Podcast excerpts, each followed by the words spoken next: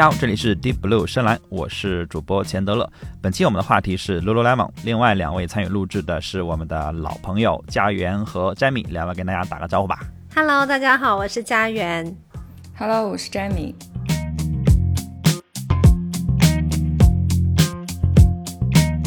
我们先说说我们为什么要聊 Lululemon 吧。有一个很重要的原因是我们都买过。然后，呃，这两年确实运动服饰的竞争是和增长是比较激烈的。Lululemon 是这股浪潮里面很特别也很先锋的一个品牌。首先，它一定程度上定义了运动休闲这个风格，也让就是运动服饰或者说功能性服饰的日常化成了一种很多人都向往的着装或者生活方式。连家园在这个冬天都变成了紧身裤女孩。而且这两对穿了一冬天的紧身裤哈，嗯，是是，还给我发照片这种。哎，我没有收到照片。那我下次发群，我一会儿分享给你。哦，好，呃，就是如果辣眼睛的话，请不要分享，就是就是那种唯美的可以发给我。很难判断，你自己判断吧。嗯，而且。Lulu 这两年，它的品牌定位、营销策略也可以在很多新兴的运动品牌，尤其是国内的运动品牌里面看到痕迹。反正就是一个一直被模仿吧。然后说回 Lulu，它二零二零年的市值已经超过了四百亿美元。同样的数字的阿迪达斯用了六十八年，耐克用了四十年，Lulu 只用了二十二年。到这一年的年底的时候，Lululemon 已经成为全球市值第二的运动服饰品牌了。在此之前，就是基本上就是耐克和阿迪达斯领跑，几乎是没有对手的。然后它也是极少数在疫情期间仍然保持强势增长的品牌。二零二二年，它公布了年报，几乎是创世创纪录的数字了，就是净收入达到了八十一亿美元。比二零二一财年增长了百分之三十以上，而且，呃，这一年净增了八十一家门店，仅仅在中国大陆的收入就同比增长近百分之七十，而且今年 Lululemon 的股价在年初，就是二零二四年的年初一度达到了六百四十三亿美元，累计上涨了百分之五十八，创历史新高。然后呢，就是我们总结一下，就是露露是有一个很好的产，有很好的产品，然后呃，也有我们大家都知道的，就是有很多共创的这个忠实的用户，而且有漂亮的财务报表和投资回报。作为一个年轻的品牌，有非常大的影响力，所以我们今天要聊一聊。而且前两天家园已经连续两天给我发 Lululemon 的新春营销的这个视频了，就是做的很好呀。是的，是的，就是而且请杨子琼真的是蛮妙的一个一个选择，因为因为这些年感觉就这几年吧，感觉大家都在努这个新春营销，就是好像都要拍一个小片儿。我我觉得应该是苹果先带起来这个风吧，就是从最开始他们请一些大导演每年做一个贺岁的呃短片或者说微电影，然后今年也马上就要上线了，苹果那个马上就要上线了，我看好像是范伟主演的。也蛮期待的。然后今年那个 Lululemon 做这个，呃，确实蛮有趣的。而且他们打那个好状态这个感觉，我一直觉得，呃，是很妙的一个选择。就是在营销的这个切入点上是蛮妙的。而且据说这个中国团队做的这个新春咏春的这个营销，也被这个全球的市场选选择成了全球的新春，就是中国新年的这个营销的素材。就是相当于呃，中国团队做这个东西，获得了全球市场团队的这个认可。嗯，然后呃，我觉得这几年其实大家对 Lululemon 的印象好像呃有一些变化，就是嗯有一些微妙啊。因为我我是一个这个男性的视角嘛，然后我想问问你们对呃 Lululemon 的印象这几年有没有什么变化？然后呃为什么会选择一直买 Lululemon 的产品呢？其实我是觉得露露她变得更大众化了，就是嗯嗯，我我第一次是什么时候听到她？应该差不多是七八年前，嗯，就是身边的小姐妹开始练瑜伽的时候，然后那个时候我还不运动，那时啊，我应该说今年之前我都是生命在于静止。然后那然后那个那个小姐妹当时她她跟我说，她当时的男朋友送她的生日礼物是一个 Lululemon 的裤子，我在想，嗯，这什么玩意儿？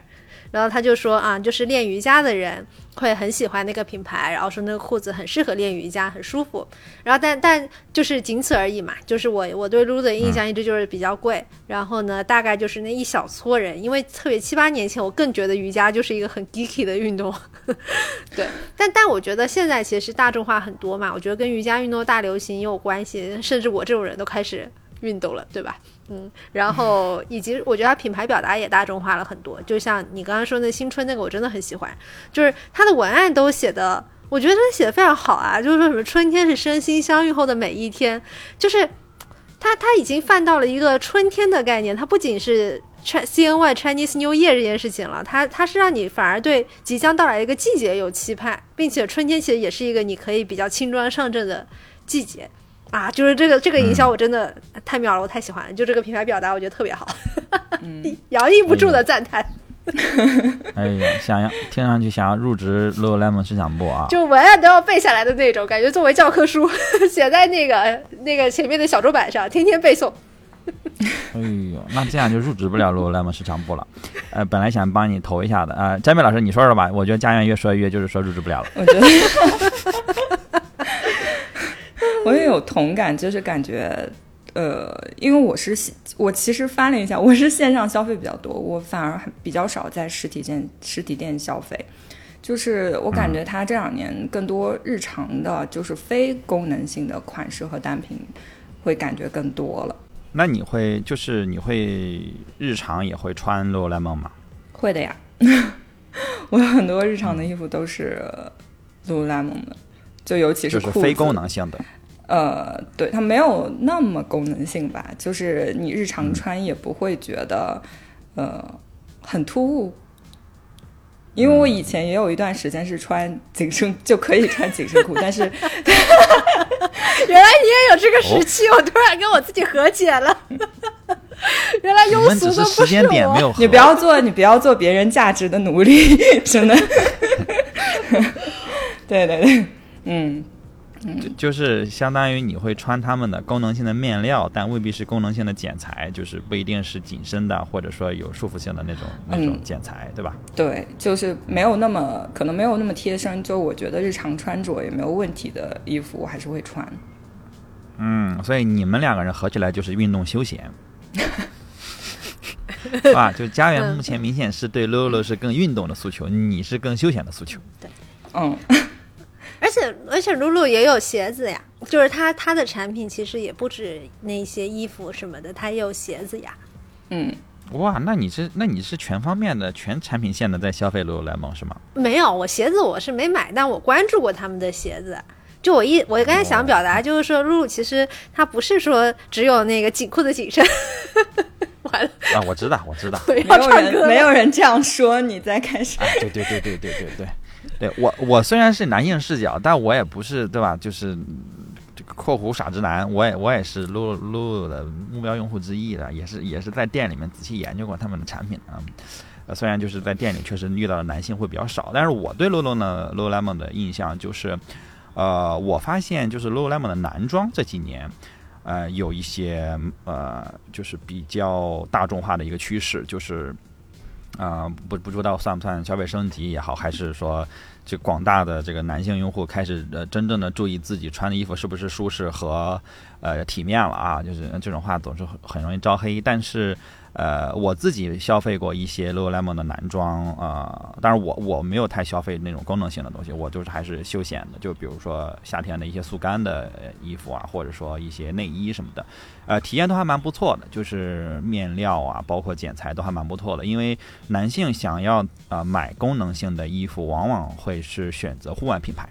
就是始祖鸟呀、巴拉格尼亚呀、Montbell 啊，就是好多各种各样的户外品牌，对，然后要么就是优衣库嘛。然后有一些功能性的面料，但是如果兼容功能和休闲的，好像除了 Lululemon，也就是能说到优衣库了。但是优衣库的功能性的面料，呃，跟 Lululemon 的取取向又不是特别的一样，所以呃，感觉就是在男性的这个群体里面，Lululemon 这两年也会有一些嗯获取了一波增长，或者说获取了一波口碑，就是反正谈到它的男性的单品都还呃评价都还蛮不错的，就是在各种社交媒体上都还评价蛮不错的。对我也是做了一些调研之后，发现有一些有一些品类，既然 Lululemon 是做的最好的。然后就是评价是最好的，然后我就去做了一些尝试，发现嗯，确实做的不错，然后又变成了复购的呃人，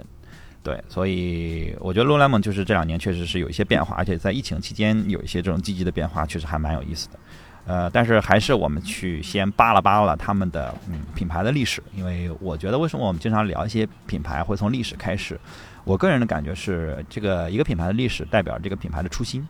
呃，未必是他在最开始的时候做什么，现在还在做什么，就是未必做的东西或者做产品、商品，呃，甚至理念未未必会一模一样。但是这个初心，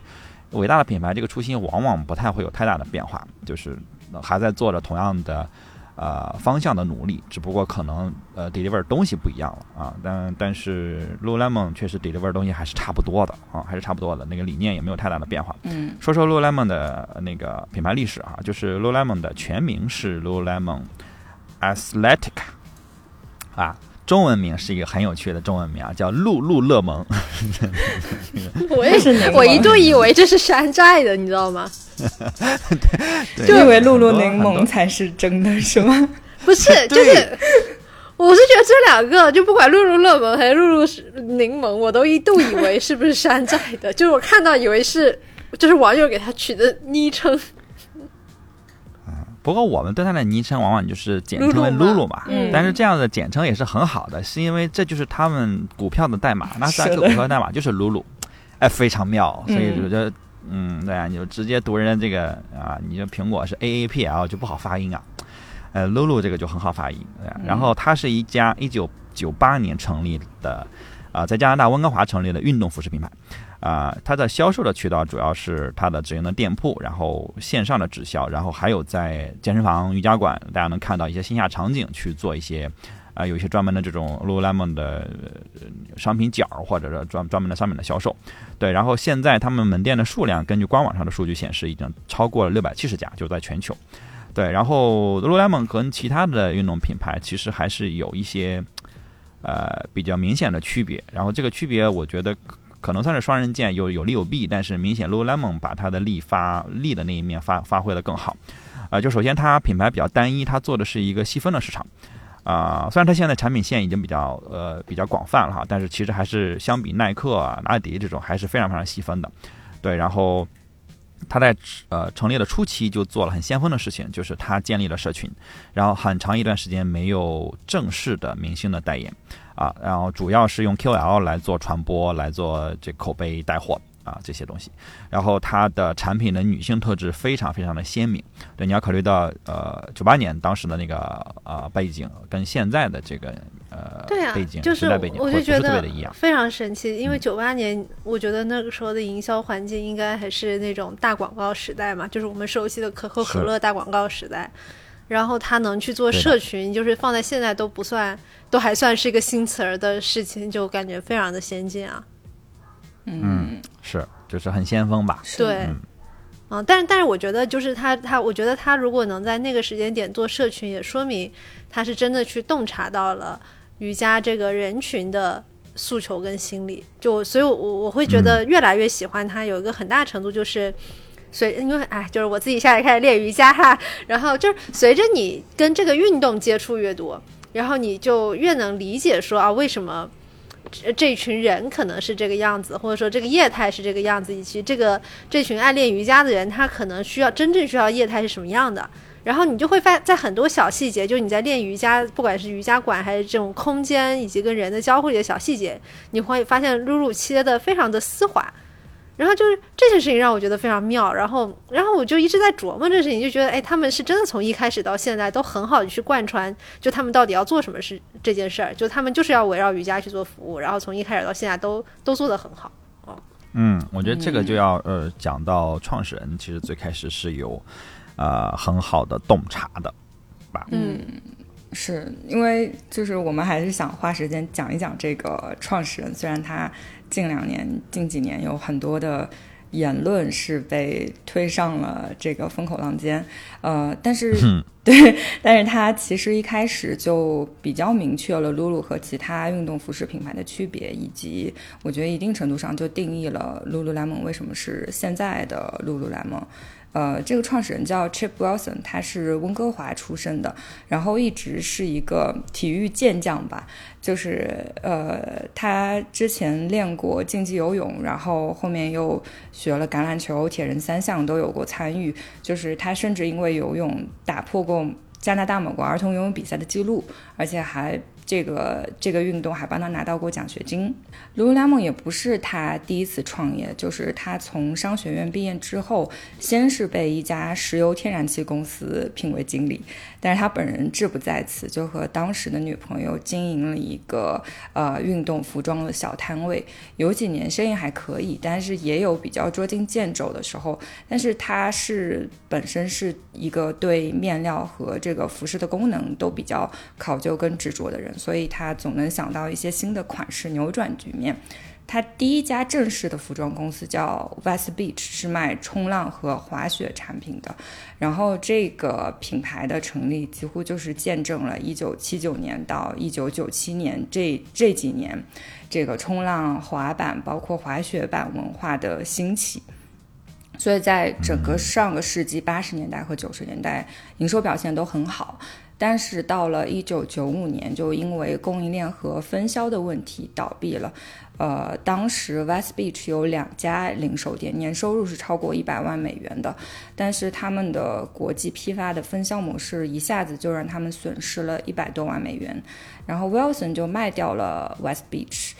回到了温哥华，但是他也不是亏着卖的，就是他呃清除了这个原始的债务之后，呃 West Beach 的每个合伙人都拿到了大约一百万美元，税后差不多八十万美元的这样这样一笔钱。然后 Wilson 也把自己在呃 West Beach 的这个时间视为自己十八年的 MBA，就是他也是学到了一些经验教训，可能和后面就是 Lululemon 的这样一个。呃，分销模式包括它的分销渠道有也有一定的关联。然后创办 Lululemon 的时候，Wilson 已经四十三岁了，就是还是一个对是在这种时间创业的。然后一九九八年到二零零五年之间，他一直担任的是 Lululemon 的首席执行官。到二零零五年，他把百分之四十八的股份出售给私募股权公司，呃，安宏资本，就是在国内投了 Vegas 和金克尔床垫的这样一个投资公司，以及呃高原资本，就是投过途牛和六间房的。然后二零一二年，二零一二年，Wilson 从首席创新和品牌官的行政职位上就退休了，但是仍然担任董事会主席。嗯，二零一五年他就正式的退出了董事会。一九年公司剥夺了他任命董事会代表的权利。对，就是中间有一些呃口角，包括他在公开言论的上一些纷争。然后他多次在自己的博客文章、自费出的书，包括采访中表达过对 Lululemon 现在领导层和策略的不满，就是觉得他们忽视了公司的核心产品和市场。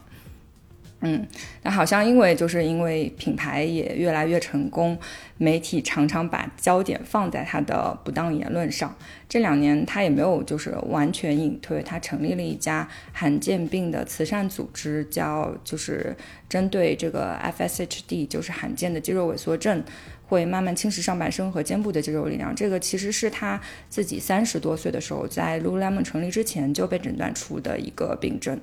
然后他还和中国的运动装备巨头安踏一起合作，收购了总部在芬兰的 Armor Sports，就是始祖鸟和萨洛蒙的母公司，并且拥有一系列比较成功的房地产投资吧。最近福布斯评估他的身价大概为七十亿美元，主要还是来自他在 Lululemon 剩余的百分之八的股份。嗯，他其实呃，当时收购呃，当时收购跟安踏收购这个亚马芬，就是 Amber Sports，嗯，呃，是一个蛮大的事情。然后呃，很多人就是觉得呃，这个事情呃，就是还还还蛮妙的，就是因为他是用自己的钱和资源，不是 Lululemon 的钱和资源，是他自己的。然后他来，其实是其实这个事儿算是他牵头做的。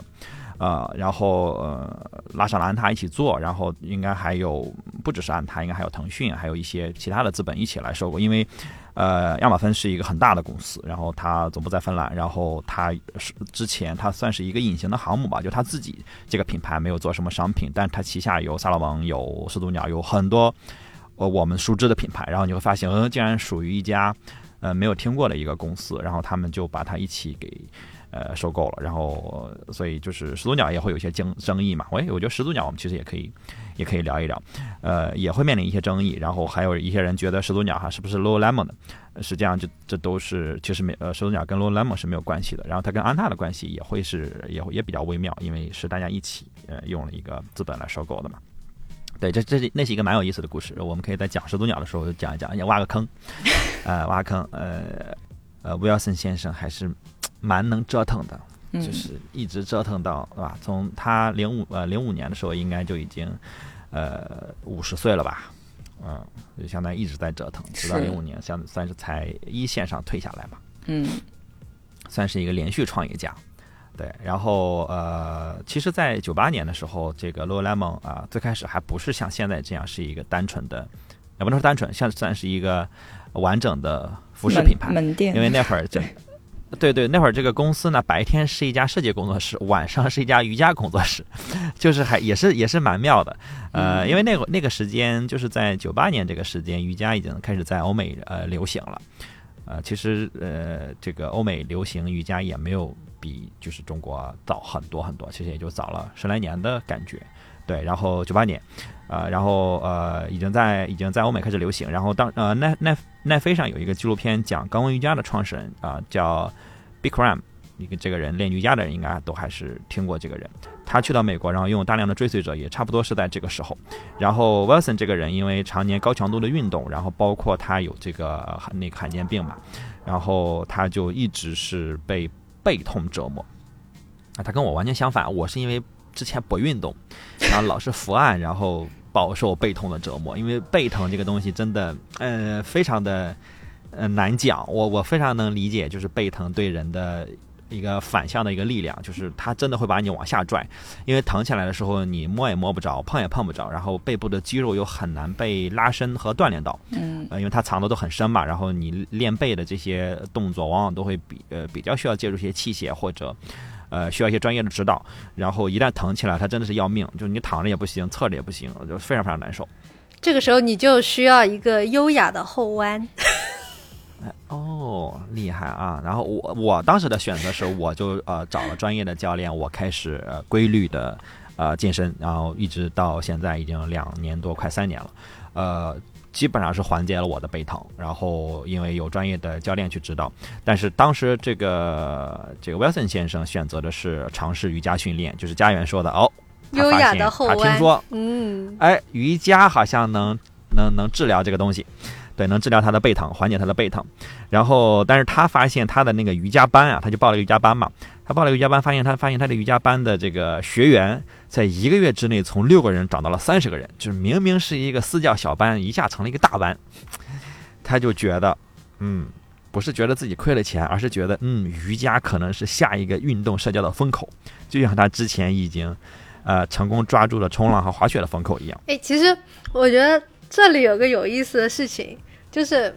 我前两天又又开始翻那个《Ugly Delicious》在看嘛。然后其中有一集就是讲到那个咖喱的，就是印度咖喱。然后 David Chan 嘛，他就去印度探访，寻找咖喱之源。然后我们不都说瑜伽发起源于印印度嘛？就是是，甚至北京也有那种纯印度师资的瑜伽馆，特别好笑。然后那个，然后里头有一个细节，就是 David Chan 在那个印度的街边摊吃咖喱，然后还去问人家说：“哎，你练不练瑜伽？”然后就得到了全体被被本地人得到了全体的哄笑，就本地人说：“我怎么可能练瑜伽？不练。”然后另外一个陪他的地陪就说：“你能想象一下，像我爸爸那个形象的人，怎么可能是个 yogi？” 然后 David Chen 就是一个大型的大花容失色说：“哦，但是在纽约，我们有很多种瑜伽，有热瑜，有这种瑜，有那种。”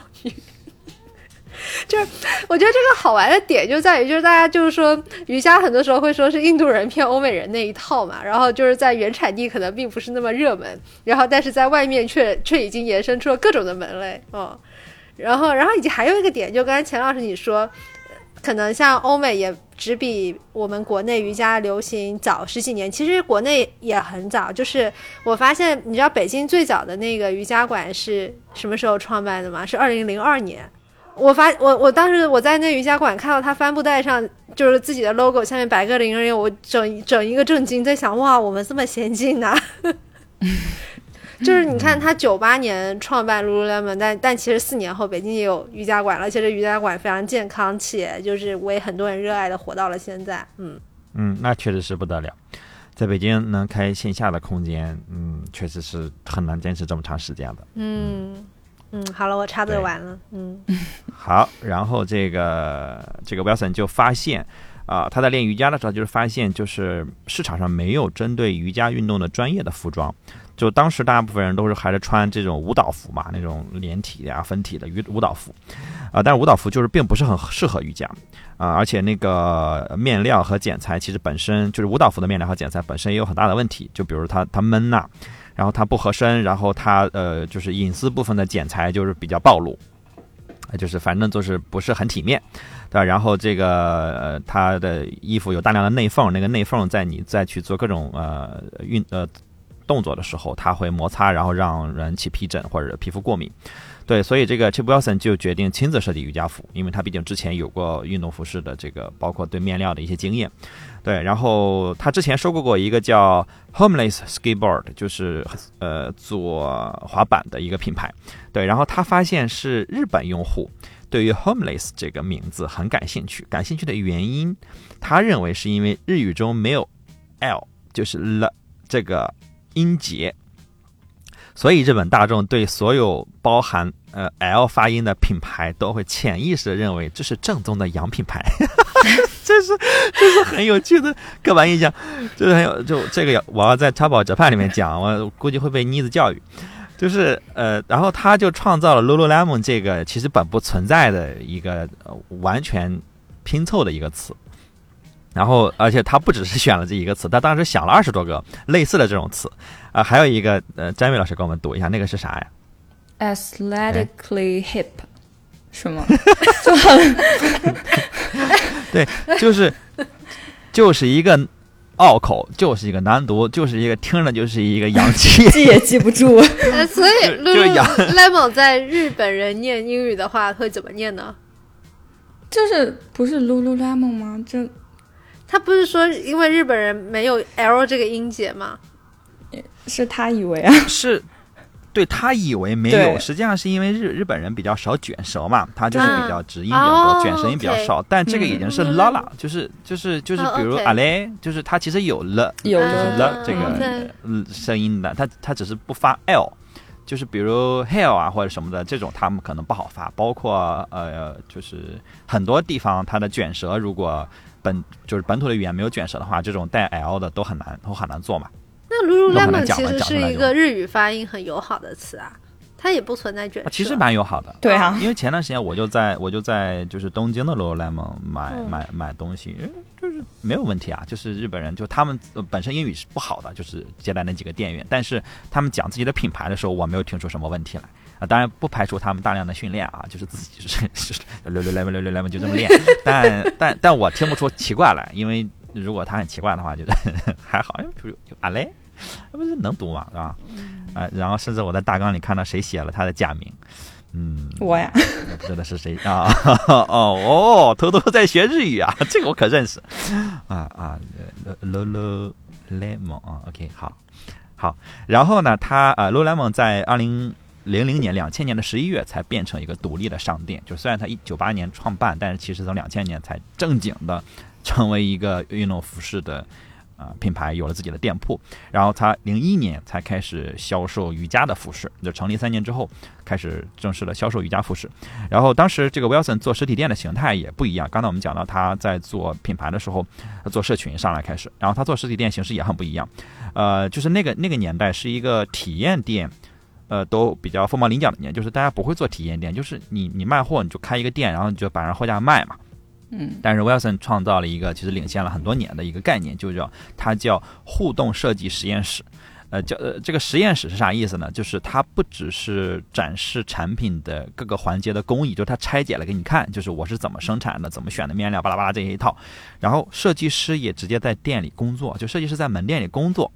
然后直接收集用户对设计的反馈，然后根据不同的体型形体，呃，去进行呃产品的改良。呃，就好比有点像那种有些餐厅做所谓名厨，就是大玻璃你能看到厨师在后面是怎么干的，也不见得会人会看啊，但是这种地方你总会觉得，嗯，他既然敢亮给我看，他既然敢明着跟我打，那应该就是靠谱的嘛。反正在那个年代，呃，相当的先锋，就是你把设计师直接推到一线，因为现在有一些嗯嗯设计工作室。可能也会做这种事情，呃，包括一些一些这个杂志，比如 Monaco 会把自己的编辑部开在自己的门店的后面。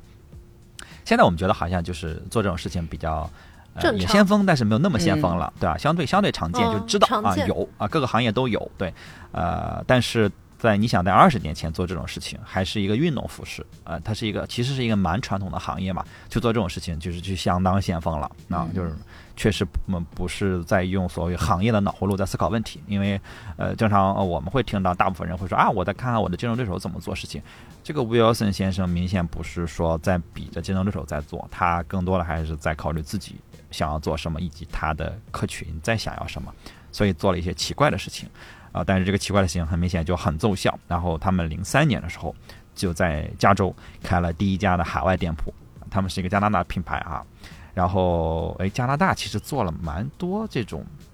有蛮多这种有趣的，呃，细分的品牌的。始祖鸟也是加拿大的，嗯，大鹅也是加拿大的，嗯，很多这种对运动品牌加拿大的。苦寒之地确实是就是，呃，说跑题了。零四年啊，首家亚太区的 Lululemon 就开到了墨尔本，就是开到。这个大洋洲了，开到亚太区了。啊，零七年的时候，呃，Lululemon 就在纳斯达克上市了。然后之呃，在此之前的七年，呃，加拿大和美国的门店就已经扩展到，就整个北美就已经扩展到五十九家。其实他们五十九家就上市，这个事情还是蛮厉害的。就是其实门店数量并不是很多，挺大的。相比相比我们之前我们聊到，呃，咖啡品牌呢五十九家的咖啡店能上市吗？嗯，应该可以估值三亿。所以就是遥遥无期还对，但是它其实而且应该也是被资本市场看好吧，对，然后上市之后，它就继续扩大自己的商品品类，就是呃募了资之后开始继续呃扩大自己的产品品类嘛。然后零八年啊，我们之前聊过的星巴克，它的前亚太区的总裁就加入了 Lululemon，在半年之后被任命为 CEO 啊，然后相当于在走啊职业化职业管理的这么一条路了。嗯，对，然后。他在零八年到一三年执掌 Lululemon 这个五年，他就呃迅速的推动 Lululemon 全球化，然后开始做大众市场的渗透，就是刚才家园说的这些呃这个感受。然后他其实零八年就开始做，然后品牌的销售额累计增长了百分之三百五，就是三倍还要多。对股价的增幅更是超过百分之四百，这就是非常非常棒的呃职业的 CEO 了。啊，就是给整个的股东也好，然后二级市场，然后这个带来了很大幅度的回报，然后包括整个公司也在明显的、快速的在在膨胀，然后公司在一三年其实就因为这个膨胀吧，然后遭遇了一波产品质量的一个风波。但资本市场仍然把这个 Christine，就是这个星巴克的前来亚太区的这个总裁 Christine 看作公司的粘合剂，就是还是信任他。毕竟他之前五年的时间带着公司，呃，有了这么多的业绩，是是很棒的。啊，然后一三年的六月份，他很意外的辞去了 CEO 的职位，当天股价下跌百分之十五。也就是看，其实资本市场对他的认可，就是觉得呃，洛莱蒙能到现在有百分至少百分之十五，是因为他。对，然后他。呃，赋予门呃销售门店的经理其实更多的自由度和预算去设计呃当地社区的呃门店，就是呃这个说到这儿有点像 Beams 哈，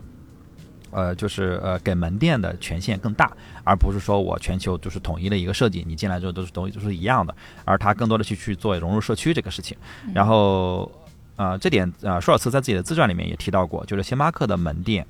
啊是他们的。他们叫姐妹店，而不是克隆店啊，这个也要归功于这个 Christine，啊，他还鼓励高管多花时间在门店里面去叠衣服啊，去做各种工作，然后去跟客户一线的客户，呃，去到一线跟客户聊天。然后他和创始人 Chip Wilson 他们都认为，呃，个人担当的重要，呃，很重要。然后员工和高管都需要对自己的决策负责。然后如果要出错，那不管你是员工还是高管，你都应该去承担相应的责任。就是确实是一个比较嗯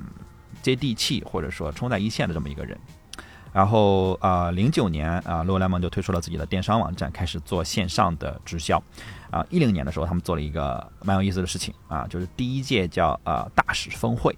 呃，这个大使峰会说一说吧，这大使峰会是干什么的？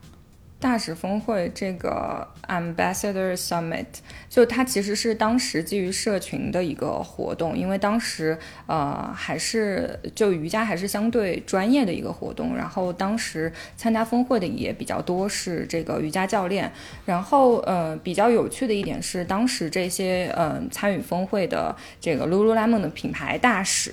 就对这个品牌有很。呃，很高的评价，包括就是有一个参加峰会的瑜伽教练，他后来在呃呃发布的博文上就说，他说 Lululemon 不只是一个嗯品牌的门店，而是一一种文化，他觉得就是。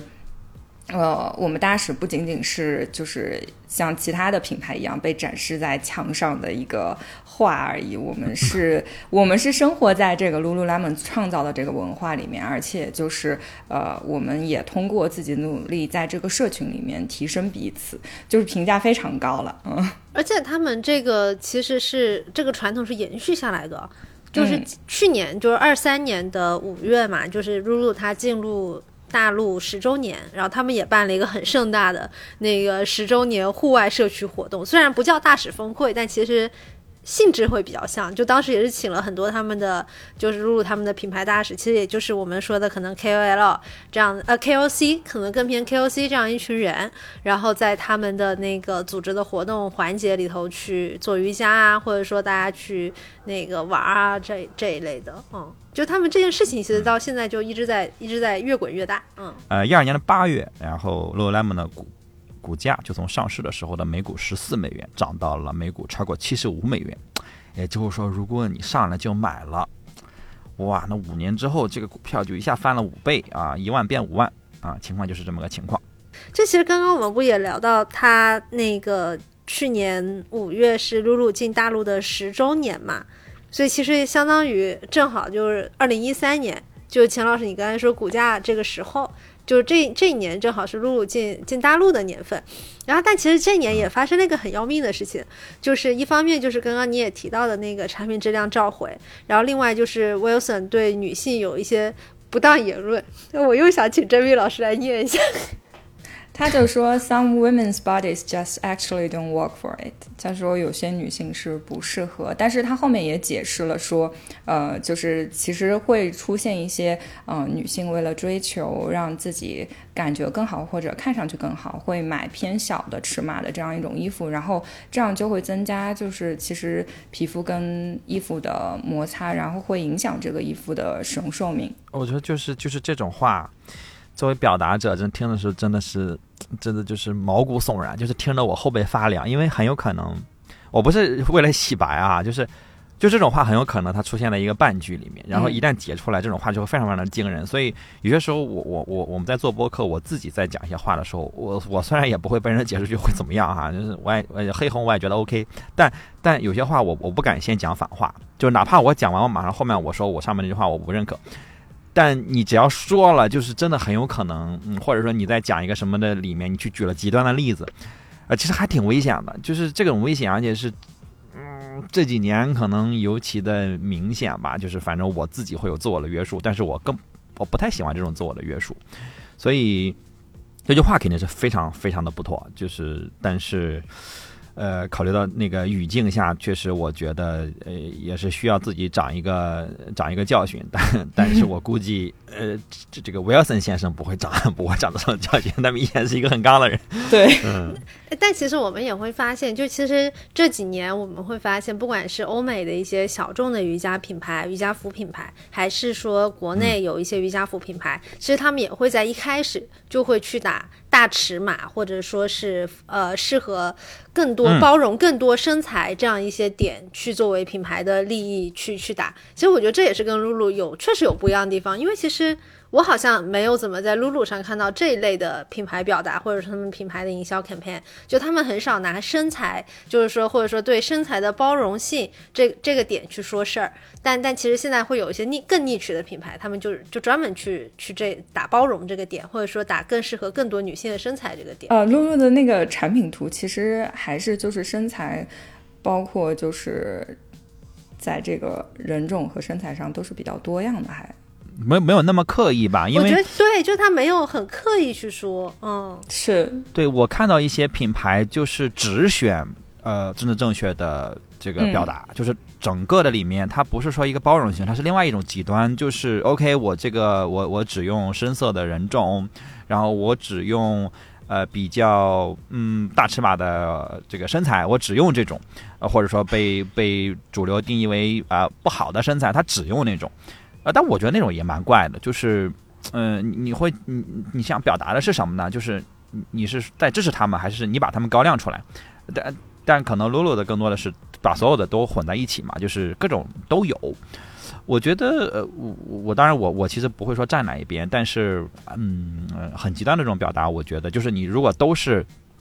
超模的那种身材，可能确实大家会觉得哦，就广告啊，然后 OK，啊、可能会带来一些不好的影响，对青少年带来一些不好的影响，对主流审美产生一些极端的影响。但你如果都是另外一个极端就好了吗？我觉得也也未必好，所以，呃，蛮奇怪的，因为这个也不是说运动品牌在做，其实很多奢侈品牌，呃，都都在做这个东西，好像政治正确越来越是必须要考虑的东西。但是我本身觉得政治正确这件事情，呃呃，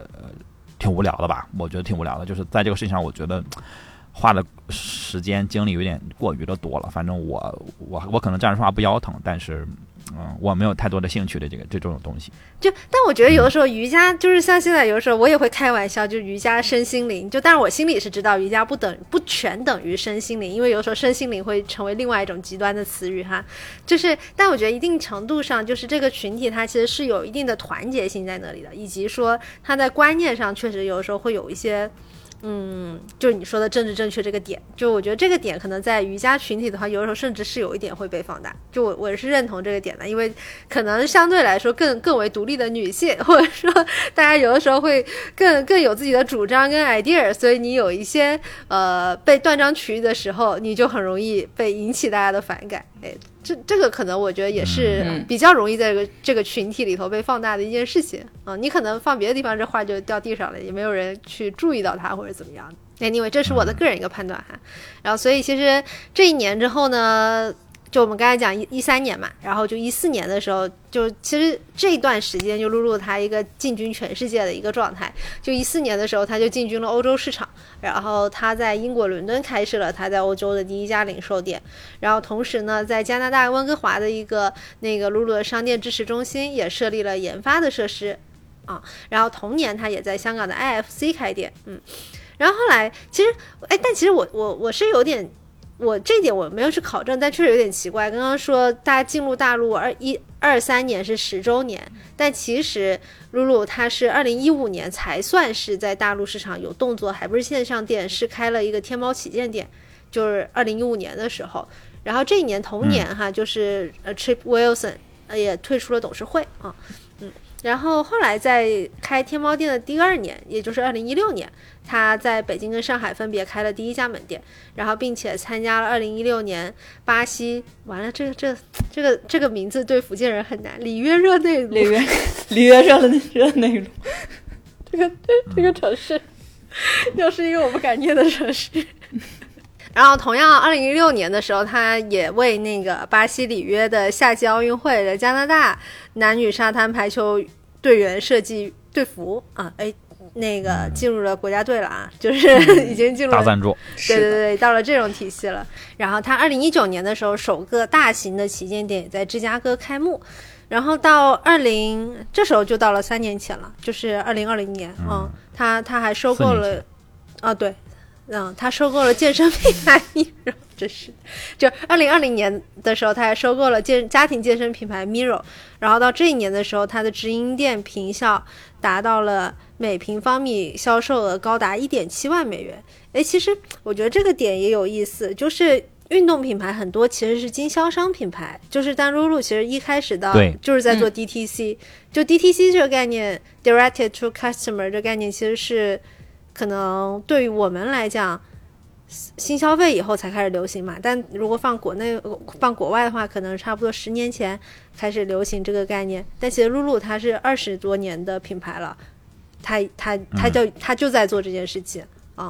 做直营不是分，销，是的，是的，嗯。因为其实像我们说耐克、阿迪，它有那么强大的全呃，就老大哥跟老二的销量，其实但它其实是一个分销品牌，就是它大部分是靠它的经销网络去去销售的，是的，所以我觉得露露在这点上也非常厉害。就是就好比只有特斯拉在做直营嘛，然后大部分品牌都是要做分销的，是的，经经销商店嘛，相当于把嗯。业绩、业绩和库存压力全部都转移出去了，然后压款压的是你经销商的款，不是我品牌的款，对对，嗯。我就批发给你们了嘛。对，所以我觉得这一点上就更更能显出露露现在她在运动行业里头老二的地位的厉害之处啊，嗯，嗯，没有中间商赚差价啊，那还那么贵，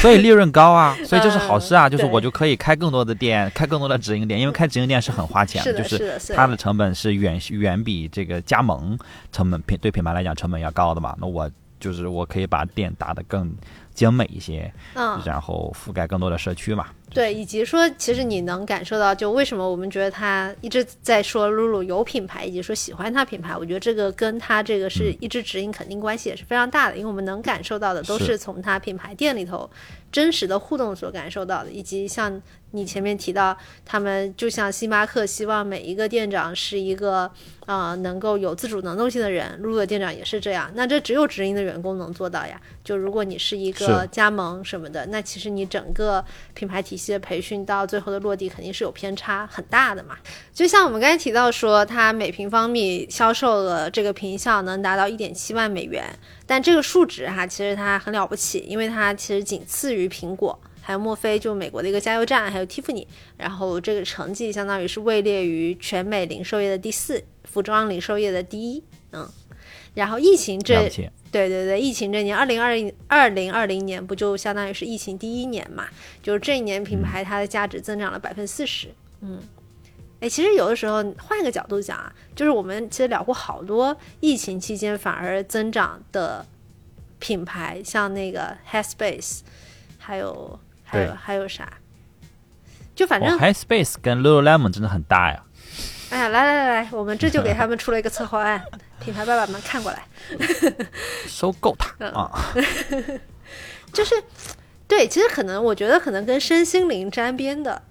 在疫情期间嗯都有所红利。那个二零二一年，也就是疫情第二年，他宣布跟那个加拿大奥林匹克委员会和加拿大残疾人奥林匹克委员会合作，呃，成为了加拿大的官方服务服装提供应商。哦，合作期至二零二八年，呃彻底国家对话。嗯就把前面那给续上了，嗯，嗯，续上了，续上了，对，就就是感觉现在站在了一个很高的位置，成了国民品牌，对啊国民品牌，国民做国，民品牌了，对，嗯，嗯，然后二零哎二二零二二年他才在西班牙开第一家店哦，这个让我挺惊讶的，其实呃，这个我刚才想插插嘴了，就是呃，Lululemon 在欧洲有一些门店，但 Lululemon 在欧洲其实。呃，嗯，我觉得卖的一般，因为呃我觉得这个跟 Lululemon 关系可能没有那么大，就是跟欧洲人的选择可能关系会比较大。就是欧洲人对于这种呃，比如瑜伽裤啊，或者这种运动服饰的选择，呃，他确实对品牌的感知或者说忠诚度有限，他会更看重产品，呃，会更就是不太会为了单纯的为了设计或者品牌买单，这是欧洲人我自己的观察。对，所以就是有，比如在北欧啊，他大家就是其实很多人说，就北欧人呃穿的比较土，就北欧明明那么多好设计，但是北欧人穿的都比较土，是因为这儿天寒地冻的，真的你没有办法说我我我穿露脐装，会冻死人的，就是呃必须要上功能性的东西，然后必须要上硬核的东西，呃那些衣服那可不穿起来就是呃鼓鼓的板板的，没有那么好看，而且都穿很夸张的颜色，因为要为了安全，对吧？要穿大红、大黄、大蓝，就想想这就是北欧街头的颜色。嗯，没有办法，就是哎，那欧洲人他们练瑜伽穿什么牌子呢各种各样的本土品牌，？OK 便宜的，OK，那、实惠的，然后就是比较高频的去替换，然后我在街上去看也能看到 Lululemon，就但是一般都在大都市能看到，但是你你看你能感受到就是穿瑜呃你比如穿紧瑜伽裤的人在路上，你感觉 Lululemon 在里面的占比不高，任何一个品牌在里面占比都不高，就是很分散，还有很多我没有听过的品牌，就是就是就很分散，不太他们不太扎堆儿，不太会，就感觉欧洲人好像不太愿意去。呃，就是追一个东西，就追一个品牌啊，在欧洲也可能是因为呃呃品牌发展，就是包括呃人的选择，呃，我觉得每个地方不太一样，就是比较难说所谓火一个品牌吧，你很难看到一个东西火了，在在在欧洲，这是我自己的观察，对，可能年轻的群体不太一样，嗯，就是欧洲人比较务实，我能得到的结论是这个，嗯，相对比较务实。OK，interesting。你你接着说。嗯，OK，interesting。嗯，因为这这点我挺惊讶的，就是说，哎，怎么二零二二年在西班牙才刚开第一家店嘛？嗯，呃，消费主义感觉有点过去了。OK。嗯，嗯，可能之前不太一样，因为毕竟呃，欧洲的就是经济啊、品牌各种这样的发展也是呃很深的嘛。但是往往欧洲人就好像这些东西比较少往外走。然后外面呢也比较少能进来，就是欧洲感觉自己成一个体系，然后欧洲里面英国有自己又独独独的又自己成一个体系，那那我能感同身受的就是英国自由体系。对，所谓的这个国际化，呃，更像是欧盟化，就是欧洲化。OK，欧洲自己有一个规则，然后呃，北美引领的除欧洲以外其他地方的。可能一些潮流或者趋势，就是 whatever，就这种这种感受吧。就但是我这个我没有太多的数据支撑啊，这只能说我自己的观察。哎，我们换个角度讲，就是意大利也是几年前才开了星巴克嘛，对不对？啊，对。那欧洲有自己的各种咖啡。啊，对呀，太多了，嗯，而且就是也不可能都不是连锁，就是自己的咖啡就说说到底，可能欧洲才是真正生活方式领军领军地区，他们不需要我们这些 后来而生的品牌。对新消费这些品牌，就是这个都玩过，两百年前玩过了，就是这骗不了我们了。对，嗯，露露对他来讲还是新消费，嗯，我觉得一定程度上说明他们的选择的多样性更。更好吧，就是大家不容易被一些品牌或者说趋势去绑架去做一些消费的决策，而是选择更适合自己的。是，而且你你其实也能明显的感受，比较明显的感受到每个国家有自己的风格。就是你去到法国，你在巴黎街头看了一个风格，跟在柏林看完全风格是不一样的。就是它呃，你去到赫尔辛基，赫尔辛基又是另外一种风格。然后伦敦就不说了，它每个地方都有自己的风格。但是你好像跑到跑出欧洲这些地方以外，你会感觉呃开始趋同。就是你在北美看到的，跟在韩国、日本看到的，可能那个风格差异没有那么那么的大，就是因为大家消费的品牌可能。呃，比较热门的品牌，大家主力在消费的品牌，其实会比较像，比较像，就是全球化那个感觉。我们说回二零二二年的露露，就是，哎，他他那个，就我最开始不也提到鞋子嘛，就是二零二二年的时候，他发布了首个鞋履系列，嗯，但其实鞋子也我觉得也很好看，还有他的 Lululemon Studio 以及全新的会员计划。然后，并且他同年呢，还在那个 Glassdoor 这个网站被评为美国最佳雇主的第二十四名。嗯，其实我们刚刚有一个小细节，就讲到他雇主这个事情，我当时漏过了，当时没想提。也就是他其实在一八年，也就是四二零二二年往前倒四年的时候，实现了他全球员工百分百的男女薪酬平等。嗯。然后，二零二二年这一年，就是加拿大运动员啊，就再一次国民品牌化哈。加拿大运动员穿着 Lululemon 参加了冬奥会和残奥会。呵呵嗯，啊，这个我印象还挺深的，就是看开幕式的时候，我还说哦，Lululemon，这是我第一次知道他们赞助了。啊，对对对，红红色的那个，对对对，我记得好像是红色的，嗯，很扎眼，很扎眼，嗯，是的，是的，是的，是的，嗯，然后，然后这个时候其实露露已经彻底就是一个比较大的品牌跟全球化的品牌了嘛，它全球的员工数量超过了三万。四千人啊，以及说他在全球十八个国家和地区拥有了超过呃六百五十五家的线下门店，其中呃六百五十五家门店里头，美国还是大头，就是美国有三百五十家，然后另外中国有一百一十七家，其中大陆就有九十九，然后香港九，台湾七。嗯，我我我想问啊，就是在在呃国内买 Lulu Lululemon 的这这，就是我单说瑜伽裤，应该是卖他们卖的最好的单品吧，对吧？嗯。呃，会有比较难买的情况吗？就是会有，就是货缺号啊，或者缺颜色这种情况吗？打折的时候会，但平时其实啊还好，就是打折的时候，露正露价的还好。对对对对对，就因为它其实是这样子啊，就是比如说什么双十一、双十二，它有的时候也会、嗯会接近可能六折左右的折嘛，就是你去买就嗯线上买，嗯，它确实是一个你确实要在晚八第一时间去抢的，要不然可能就没你的码了。因为其实你说现在这些双十一、双十二折扣，虽然套路都是什么晚八。开始折扣，然后大家要抢，但其实我们现在知道品牌方备货都挺充足的。其实你你晚上十二点或者隔天去买，也基本都能买得到。但是露露确实还是要第一时间去抢一抢，要不然就没你的号了。嗯，嗯，嗯，是的，嗯，对我刚才其实想想说，其实我用下来的话，我对它产品是满意的，就是不管是那个呃，就是叫什么来着，应该叫运运动内衣，呃，我很不喜欢加运动内衣这个词，因为它明明外穿也能穿，就是上衣嘛，然后以及说裤子，对我觉得它不管是排汗性啊，还是比如说像我们女孩子女生说上衣就会讲究它是不是支撑性比较好啊、对，然后就这些方面，我觉得做的确实是一个嗯很耐穿、很舒适的，嗯。这是你买 Lululemon 的理由吗？买它的理由确实有有很复杂哈，就是我觉得露露确实是一个你容易对它有一点品牌崇拜的的品牌，就是我觉得这个心理非常的微妙。就是首先，它产品我刚才提到，产品我我愿意复购嘛，从从质量上讲，但其实就像我刚才也提到，单纯就裤子这个单品来讲，呃，Me Active 也是一个我觉得产品很不错的牌子啊。但是呢，如果这俩价格一样，会选择买露露，就说明我对它，我对露露的品牌还是更喜爱。然后我觉得这个心理就非常的微妙，就是你也知道，上瑜伽课，特别是如果这个瑜伽老师比较热门，往往一节教室里头可能有十几二十个学生嘛，嗯，然后那你就站两排，就是你前面可能就是有人。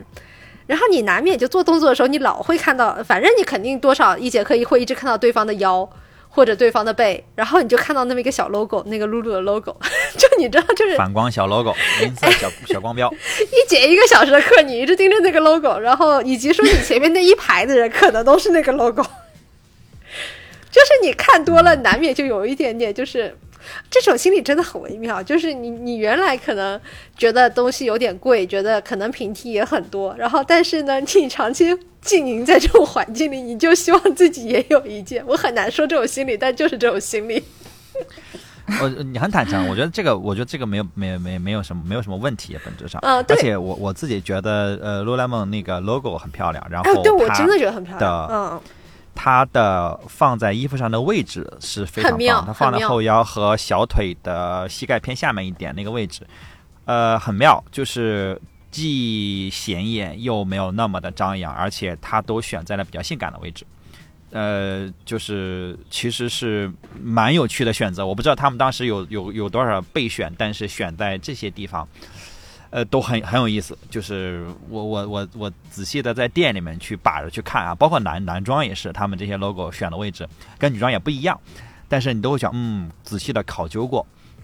嗯对这个 logo 的对摆放啊，然后但是真的设计很漂亮。然后我有一次看我有个朋友发的一条朋友圈，我觉得特别好笑，但我觉得真的就是这个心理，就是我觉得露露嗯确实是一个大家会为了 logo 去买他衣服的牌子。我就说句实话，我觉得确实这样。我那个朋友朋友圈他是发说、啊，我今天。翻了一下家里的露露，我只有一件露露，结果发现我好死不死买了一件，那个 logo 是没有印出来的，感觉像是白买了。是没有印出来，还是他没找到？没有，因为我我那件我那件上衣的 lululemon 那个 logo 也不是印在它的那个经典位置，它是做了一个小标，然后就是在侧边的，就是所以其实嗯你不是能、你不显眼，你看不出来，就不叫不显眼，你看不出来，因为它那个小侧边的那个小标嘛，就凸起往外凸的那个小标，它已经是跟你衣服是一个颜色的，就的然后那个 logo 不是一个反光 logo，是那种缝制的那种。嗯，明白？啊，就你你那你正常人是看不见的。然后我那个朋友就感慨说：“ 哎呀，好不容易翻到自己有一件 logo，发现没有 logo。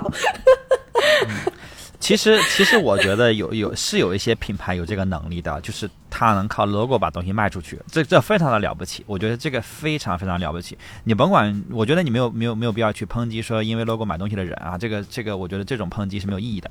呃，只要你是独立思考做的决定，你你为自己决定负责就好。但是确实，我们不得不否认，有一些品牌的 logo 我们希望它在显眼的位置，有些品牌的 logo 我希望你藏起来，就是你不要给我放出来，因为。东西不错，但是 logo 很差劲，就是那你就不要展示了，就是放在里面就好了，就是总是怪怪的，或者你你赋予这个 logo 的那个感觉，呃，让人觉得怪怪的。反正呃，我觉得这种正向的品牌不多哦，就是反正反正是蛮稀有的。Lulu Lululemon 这个是我我认可的，我甚至觉得我的内裤上有一个 Lululemon 的 logo，我也觉得嗯。蛮有意思的，我因为我大部分内裤都是纯色，但是嗯，Lululemon 这个有 logo 哎，嗯，我能允许 Lululemon 的 logo 在这放着，但我不能允许嗯其他的那个那个很长的单词的那个品牌出现在我内裤上，我会觉得，哎呦，我也太逼吧了，对，就是不行，对，我，然后问问 Jamie 老师，我要看一下他在说你说，你说，我很想要坦白，我确实把我的内裤也换成了 Lululemon 的。哎，那我们可以交流一下啊，大家可以交流一下。你们怎么穿情侣内裤？我们先，我们先让詹米老师说一说，你为什么会买 Lululemon？就是他穿的确实是舒服的。我有一点就是不太好意思说啊，就是呃，我其实觉得他在尺码的设置上和他的这个剪裁的设计上没有那么想要去迎合，就是政治正确上这个所谓的大众群体，因为我。我很难买裤子，就是我如果买的裤子，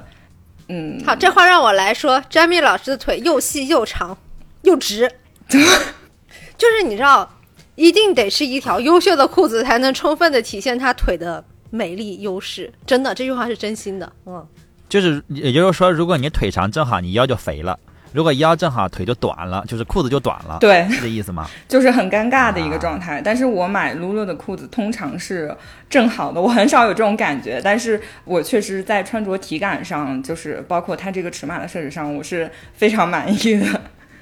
嗯，它是给长腿的人设计的，但它其实也有很多个，就是它有亚洲，它有亚洲版的那个会稍微。就是更可能更修身一点，然后更短一点，然后你包括你在选尺码的时候，你对着去选，你可能要选比它平时的这种常规尺码要大一号的。呃，那既然这样的话，我也得说说我为什么会买 Lululemon。嗯，对，我我确实就是因为它是舒服的，因为我买衣服优先考虑优先考虑舒服，就是面料，然后考虑剪裁，啊，然后这两个对我非常的关键，然后。嗯，我也是买衣服比较比较矫情，就是我会做大量的调研的去买，我不会说为了只是为了这东西好看我就会买，我我我还是要求一定的功能性，尤其是我现在生活在呃这个衣服必须要有功能性的这个这个这个地方，包括我是一个汉人，我是一个暴汗的人，所以我对尤其是贴身层的吸汗能力和那个除臭能力要求很高，因为。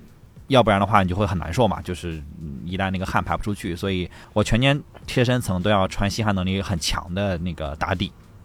对，然后 Lululemon 的内裤确实让我非常的惊艳。说到这儿，你就在这儿说了吧，非常的惊艳。就是它既有很强的吸汗能力，同时它支撑性很好。不只是女生需要支撑性，男生也需要支 需要支撑性，就是。就是它，嗯，很妙啊！就是因为我大部分时候穿穿这个呃打底层，我会觉得它它贴身首先要我我不喜欢穿肥大的打底，因为肥大的打底一旦你在穿上呃中间层的时候，里面那个肥大的感觉就会变成咯楞咯楞的感觉嘛，它就会就是硌着你。但是我我希望它贴身，但是不要紧身，就是贴身就好，就是呃整整好好。嗯，Lululemon 内裤是能非常凸显男性的翘臀的。就是把一个普通的屁股能给你拉翘，把一个翘的能给你拉到，嗯，练过那种感觉，而且呢，它还没有那种啊紧绷感，因为你可能听这个的，就是很难跟这个真的很难讲，因为男性女性的生理结构不一样。但是我相信很多的男生都被内裤困扰过，就是很难找到适合自己的内裤。maybe 你可以去试试 Lululemon 的内裤，就买正常的尺码，不要买大了，不要买大了，就是买正常的尺码。刚穿上你就会觉得，嗯，怎么是偏紧？嗯，一分钟之后你就会发现，嗯，很贴，这个贴是刚刚好的，就是真的。买到了之后我就会去复购，就是上次是买了一个三条三连装，我得再买一个三连装，这样我就能把我的内裤都替换成 Lululemon 内裤了。我买过很多各种品牌的内裤，Lululemon 不是最贵的。因为男士的内裤其实有些时候设计的原因，面呃面料之多的原因，往往还挺贵的。就是 Lululemon 的一条内裤，大概我在日本买多少钱？大概小三百块钱吧。啊，这么贵呢？一条？你说的三百日币还是？不不不，五千八还是五千五百日元，大概是两百七八三百。对，男士男士的内裤好的内裤还蛮贵的。对，然后始祖鸟的会更贵一点，始祖鸟大概三百五七千日元左右，七八千日元我都买过，巴塔哥尼亚的我也买过，然后很多顶级的户外品牌我都买过。然后 Lululemon 是我唯二会留下来的品牌，另外一个品牌是一个美国的专门做徒步的，非常非常的轻量化和稀罕的一个品牌，叫呃 Exofficial，是一个很奇怪的名字，也是他们自己发明的一个词儿吧。呃，那个也是稀罕能力极强，那个是贝爷会穿的内裤，就是那个呃荒野求生的那个贝爷。呃，他他他自己对这个内裤的评价是：我可以穿一个月不用洗的，我可以每天下河，我穿一个月这个内裤不用从身上脱下来，也不用洗，它也不会臭。很屌，但是不要这么不要这么干啊！不要这么干，但是多少有点不卫生吧？对，很很舒服，很舒服。它它自己有很强的那个除菌和排臭除臭的能力，呃，也很轻，然后吸汗能力极强，呃，然后 Lululemon 是另外一个另外一个感觉，但是就很日常嘛。反正我我我还蛮喜欢它那个系列叫呃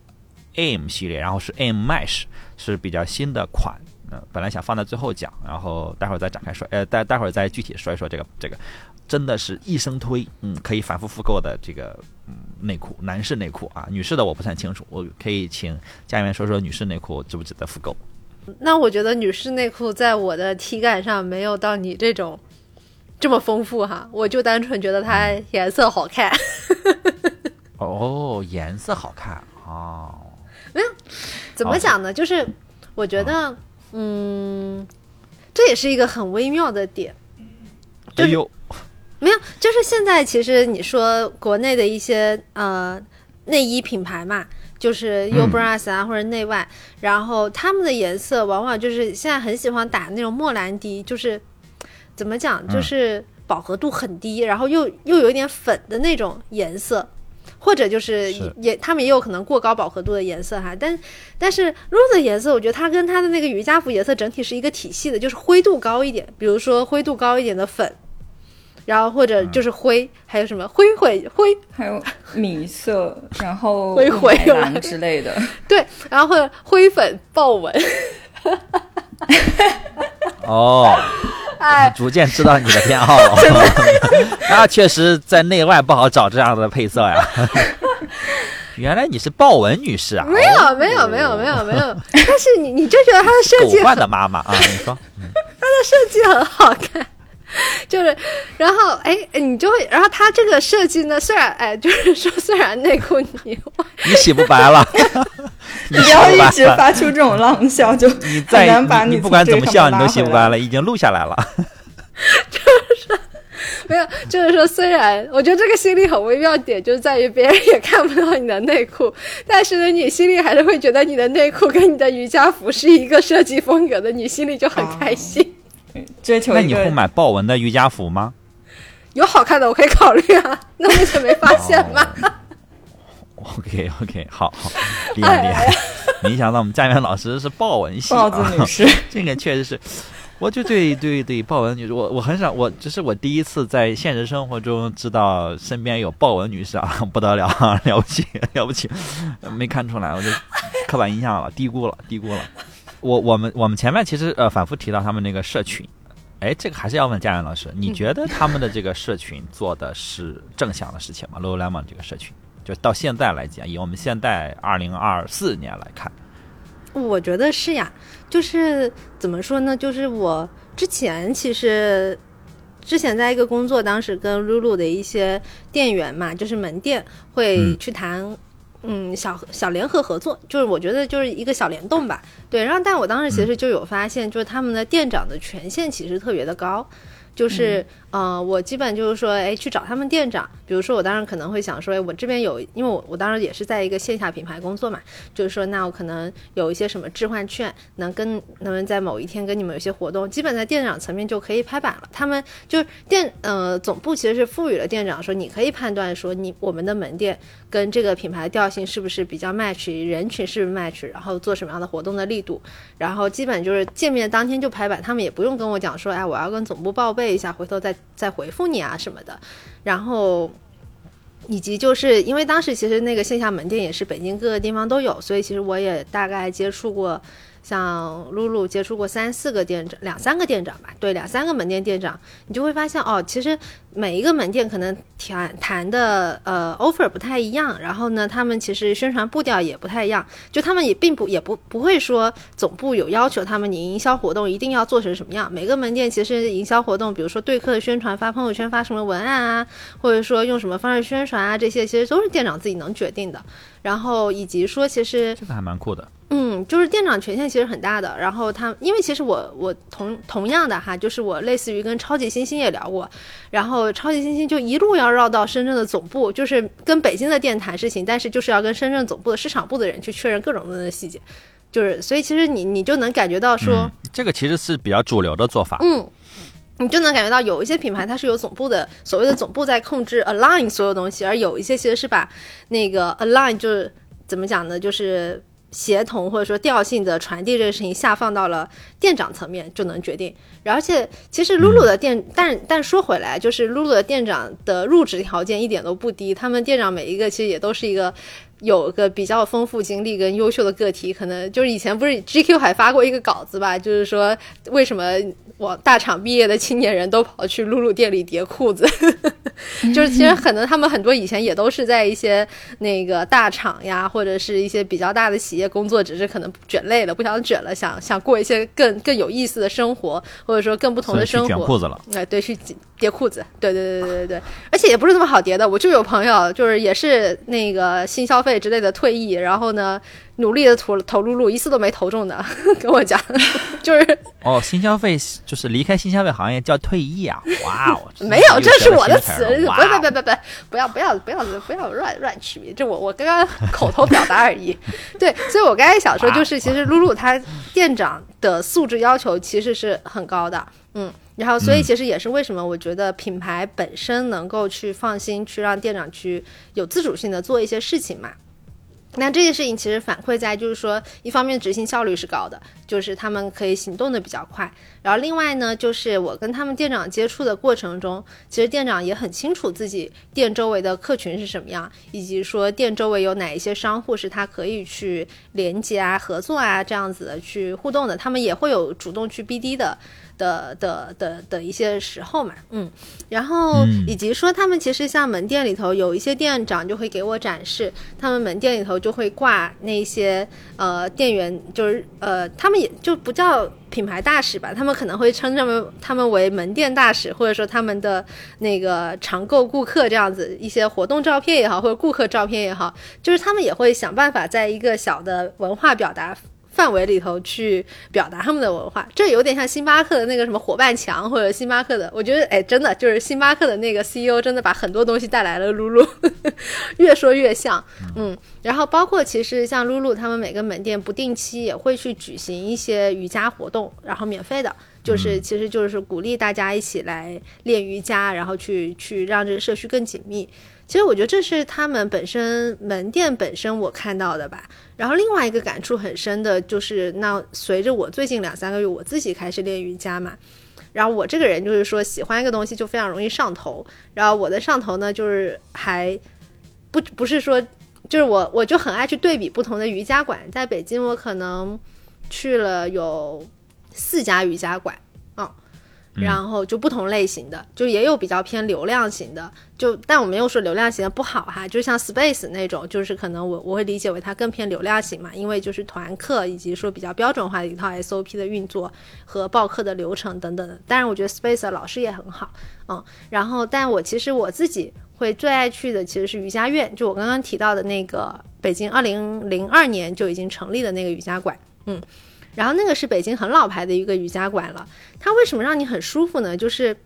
就是练瑜伽，就我有跟我我爱练瑜伽已经练了七八年的朋友交流哈，就是我们确实有个共识，就是练瑜伽其实有时候你讲究一个气场，有点玄学了。你你们都不说话了，你展开说说，等你展开说说，就是你进了瑜伽院，你会觉得那个气场对了。然后，但是在 Space，就是我现在会这样去区分我对于不同瑜伽馆的目的，就是我去 Space 呢，就比较偏向于我就是想去流汗，以及说啊，比较想就是通过一些动作的训练，呃，去纠正一下动作。然后但是呢，去瑜伽院有的时候我就会怀着一种我想要得到一些心情放松的目的。就是瑜伽院，它就是一个让你觉得很放松，然后以及说你它本身教室也就三间嘛，其实是一个小瑜伽馆，就它一直都保持一个小体量，即便它是一个二十多年的线下空间了，嗯，它一共场馆里头也就三间教室啊，所以其实注定了它来来回回流动的课那个学员不会很多，然后以及说它整个小的呃场馆的空间里头，你一直会闻到一点点那种呃。香料味就是烧点的香的香气，就是你一下子就有种进入一种很宁静的像冥想一样的那种空间的感受，所以其实你一进入那个馆，你整个人就定下来了。然后那边的老师呢，其实也就是一方面就是那边老师确实也比较资深，然后另外一方面呢，那边老师的状态其实也也很放松，就是他们在上课的时候其实不会说过度的强调说啊，你好像这个体式一定要卷到这样就。或者怎么样的，就是他们很多时候，呃，我之前也是听一个播客讲到关于瑜伽课老师的分享嘛，就是那个播客开瑜伽馆的人分享，就是说他觉得什么是一个比较好的瑜伽的口令啊，或者说是一个体式，是应该是呃不叫体式就口令，应该是说它其实有的口令是带有一定的嗯启发性的，它不仅仅是让你说，哎，你就是把。努力把你的脚抬高，或者说什么努力的翻你的胯，或者什么样的，他有的时候会说，嗯，像我听过一个很妙的口令，就是，呃，有一个老师，比如说也是让我做一个很难的什么鸽子式，就是我我的韧性很差嘛，就是只要稍微复杂一点动作，我就做的非常的痛苦。他就说，哎，你们还是尽量的尝试在这动作里头停留的久一点。有的时候其实就是，其实你的气力可能还没有使到位，但是你的心已经开始抗拒。你听听这个口令，就是 很妙哎，对，很妙。就是它既是在鼓励你努力的让自己在一个你可能心里觉得很难的体式里头停留久一点，但其实你一边做，你一边也会有的时候会把这些口令应用到生活里头的一些事情里头去。然后我觉得这个是一个。很妙的口令，然后这些这些事情呢，就是这一些老师你比较容易在瑜伽馆里遇到，然后以及说我会觉得你从实际的练习的感受来讲，嗯，瑜伽馆的老师给你的练习其实没有那么急功近利，就他有的时候会让你的关节啊什么有更多的停留跟放松，你会很切实的感觉到你在瑜伽馆的练习是让你身体能热起来的，就是比较自然的热起来，就这个很微妙的一个感受哈。然后但是呢，可能在 space 那些它是通过环境的高温。以及说可能一些更更快的动作的流动等等的，让你达到一个快速出汗的感受，就这两个感受其实很不一样。所以其实就我刚才讲的会过于的细节，但是我我想说的就是，这是为什么我会觉得瑜伽馆它是一个让我觉得，哎，你始终有一点找到好像，嗯，什么是瑜伽，或者说让你觉得愿意是一直去探索的一个地方。所以就是我可能一周现在会上三四节课吧，就是上上课来讲。然后，那我肯定至少会留一到两节课是要在瑜伽馆上的，然后另外两节课去组合别的一些什么别的训练。对，但是你刚刚提到的，其实也是我觉得是 Lululemon 这个品牌很早期对于瑜伽运动的一个洞察，我觉得是非常准确。就是它确实和其他的呃我们之前的这种运动方式，包括呃。欧美曾经流行过一段时间的健美操是不太一样，它没有那么强的竞技性和冲刺的这个氛围，所以就是你更多的还是感受自己嘛。所以它就通过包括它的这种社群的营销方式，也是不是说我们通过一场营销活动去让大家突然之间感觉很好，而是呃用这种商品。让大家的一个体验从细节处得到提升，包括他也没有请一些就是我们认知当中的体育明星去做代言，我觉得可能也有这样的洞察。对，然后就是反正刚刚扯了这么远，就为什么花了很大的篇幅去说为什么我很爱瑜伽院，而不然后可能就是会把它跟别的健身馆区别开来，是因为。就是我发现露露跟瑜伽院总是保持的合作，嗯，就是一方面呢，就是他们的合作还不是那种大张旗鼓的合作，就是像今年那个，嗯，这这个图我觉得真的很可爱，回头也可以考虑 show notes 要不要放出来。就今年那个快到龙年了嘛，然后露露就送了一个瑜伽院一个小画，然后是那种有点像年画那种，反正就是毛笔画的风格，画了一个龙，然后什么 your love and support help us get here 啊，然后摆在瑜伽院的前台，就是你扫码签到的时候能看到，就是这么一点。很微妙的小小的可爱，然后就让你开心一下，然后再加上今年那个，因为瑜伽院它 真的很好玩，就是那个瑜伽馆，我听说它最最开始啊是你要背着瑜伽垫去上课的，然后后来呢，它有自己的瑜伽院印着瑜伽院 logo 的瑜伽垫，然后那瑜伽垫我还用过，就反正看得出来用了非常久，就老会员会说都用包浆了，然后今年初呢，露露给瑜伽院整体换了一批瑜伽垫，就送瑜伽瑜伽院的。然后我过了两天又去上课，发现他把瑜伽砖也换成露露瑜伽砖，就是你现在在瑜伽院上课就能全系列的体会到露露的周边生活。然后，但但这一切你都体验的很开心，以及说你会觉得，哎呀，这个品牌真的会很会选合作伙伴。你看，他就没有去找 Pure，或者也没有找 Space，Space 用的瑜伽垫也是露露的，但我觉得应该是他们自己买的。对，他就没有去找一些更商业的品牌，他反而是一直跟，就是他也知道这个馆是真的很知道瑜伽的本质的这样的一些线下空间站在一起，然后包括其实瑜伽院那么久嘛。然后他很多老师也是露露很资深的品牌大使，所以就是这一些蛛丝马迹的细节，就会让你越来越喜欢这一切。哦，啊，就是 connect the dots。哎，对对对，connect the dots，就是它不是一个那种好像很用力的联名营销或者大张旗鼓的活动，它就是渗透在你的日常练习里跟日常生活里。然后今天发现这么一小点，明天发现那样一小点，你就很开心。而且你也感受到了你的身边的这些 dots 在 connect，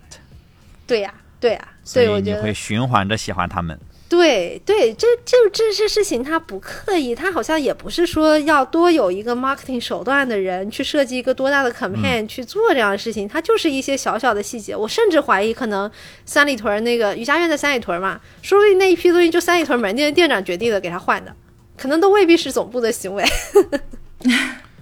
所以啊，我觉得这个是呃好的社群，就是所谓的社群啊。因为有些时候我们在说社群，我们觉得是个微信群，呃，微信群只是社群一种形式，但是它不是全部。其实真正的社群，你可以不用借助一个媒介。但是话锋一转，我们呢，呃，J Blue 呢，也要现在也要开社群了，我们要开一个微信群。对我们第一次开微信群，然后话说到这儿，我们就在这儿插入这一段。哎，如果你想要加入呃深蓝的 Deep Blue 深蓝的微信群呢，你可以呃添加蓝莓酱的微信，啊呃蓝莓 Tester，然后我们会把这个蓝莓酱的微信号放在 Show Notes 里面，你可以复制，然后跟他发深蓝这个暗号。他就会拉你进 Deep Blue 的这个微信群，然后我们主播们也都会在，然后会在呃这个微信群里面去 share 一些呃我们平时的一些一些思考、一些想法，也会 share 一些哎福利哎对，然后具体就不会在播客里讲啦，就在社群里我们这个再去发。对，然后呃，我觉得说说到最后，我们还是说一说我们每个人推荐的 Lululemon 的单品吧，这个是干货。詹美老师先说。呃，我推荐那个有一条是跑步的裤子吧，就是它不是紧身裤，就是呃运动裤的款式，但是是呃相对修身的，是 Ready to Rulu 的亚洲款，然后货号是 LW 五 C R E A，就是需要比平时的码买大一号，嗯，对，输了。我推荐的没有货号，输了。对，还有另另外一个是就是 Swiftly 这个系列，就 Swiftly Tech 系列有有一款长袖，然后就是我觉得冬天当呃打底或者当秋衣穿都挺好的。佳媛老师，我还有发言权吗？你有，你有豹纹啊，你继续。你可有发言权了，你知道吗？嗯。我我觉得我对露露好像没有说特地的单品钟爱，我我觉得我好像就是很肤浅的一个是喜欢它的 logo，哎对，然后另外一个就是我觉得它的颜色我也很喜欢，嗯，配色我也很喜欢。啊，买 logo 买豹纹，可以可以可以，就这样明白了。好好好，那我那我 那我就是还是推荐我刚刚才说的这个男士内裤啊，因为真的男士内裤被很多的品牌所忽视。几乎所有的运动品牌的男士内裤都是垃圾啊垃圾呀，就是你们不去做男士内裤，你们不穿内裤的嘛。然后 Lululemon 那个男士内裤真的很很好。然后我买的是比较新的款，叫 Always in Motion，然后是 Mesh，呃，它有这个嗯 Everyday 的款，叫就叫 Always in Motion，就 A I M。然后那个是比较日常的，然后这个 Mesh 呢是比较应该是去年吧新出的款，网面网面的前年？嗯，对，它是比较网面的，然后它更透气、更轻薄，然后它透气性、吸汗性会更好，然后它也会贵一点点，大概贵个百分之二十的样子。然后我我都体验了一下，我觉得这个 Mesh 会更舒服一些，然后它会更轻薄，呃，非常适合热当男孩啊，对。然后而且我在 Lulu 发现，就在门店里发现，诶，他们没有男士的三角裤，然后有专门去官网看，嗯，Lulu 不做男士三角裤。是一个很有趣的、很有趣的选择和洞察，嗯，但有因为有些人喜欢穿啊，我我是尝试过，但是嗯不太行，我还是得是 boxer，就是还是得四角的，总之吧，反正就是这个是我会无限回购的男士内裤，嗯，估计很难再发现它比它更好穿的了，嗯，对，这个真的找了好多好多，评价这么高，终于啊，终于找到了，因为我尝试过太多了，就是真的 Lulu 不是最贵的那一款，但是目前来讲，我觉得最好穿的。对比它贵的没有它那么好穿，对啊，好，这就是我说的。那然后呢，最后呢，然后也想在评论区，然后听到这儿的朋友，在评论区跟我们就分享一下你最喜欢的 lululemon 的单品啊。当然，你如果有觉得踩了坑的，你也可以跟大家分享，就是最喜欢的或者你踩坑了的单品。对，然后还有一个点就是，呃，Deep Blue 你可以在小宇宙和。呃，Apple Podcast 都能听到。然后呢，呃，我们 Apple Podcast 的还没有评价，我们也自己不想刷评价，我们主播不想做那种事情。但是呢，希望你听到这儿呢，去 Apple Podcast 给我们点一下评价。也欢迎大家在 Apple Podcast 订阅我们的播客《深蓝 Deep Blue》。谢谢。哎，说我们说这个总是说的很傲娇啊，就是，哎呀，对。然后因为我自己也会 Apple Podcast 和小宇宙我都会用，然后我会订阅不一样的博客。对，然后呃，大家不知道你现在在哪收听我们，然后希望你能去 Apple Podcast 支持支持一下我们。好的，那今天的节目就到这边，谢谢大家，谢谢，拜拜，拜拜，拜拜。气死我了，因为你也没提别的颜色，我现在就是整个一个想象就是豹纹。我现在脑子里面只有豹纹了，我现在就是挥之不去啊，而且少给你啊，是。对，粉色的豹纹。嗯，我把我买的那发出来。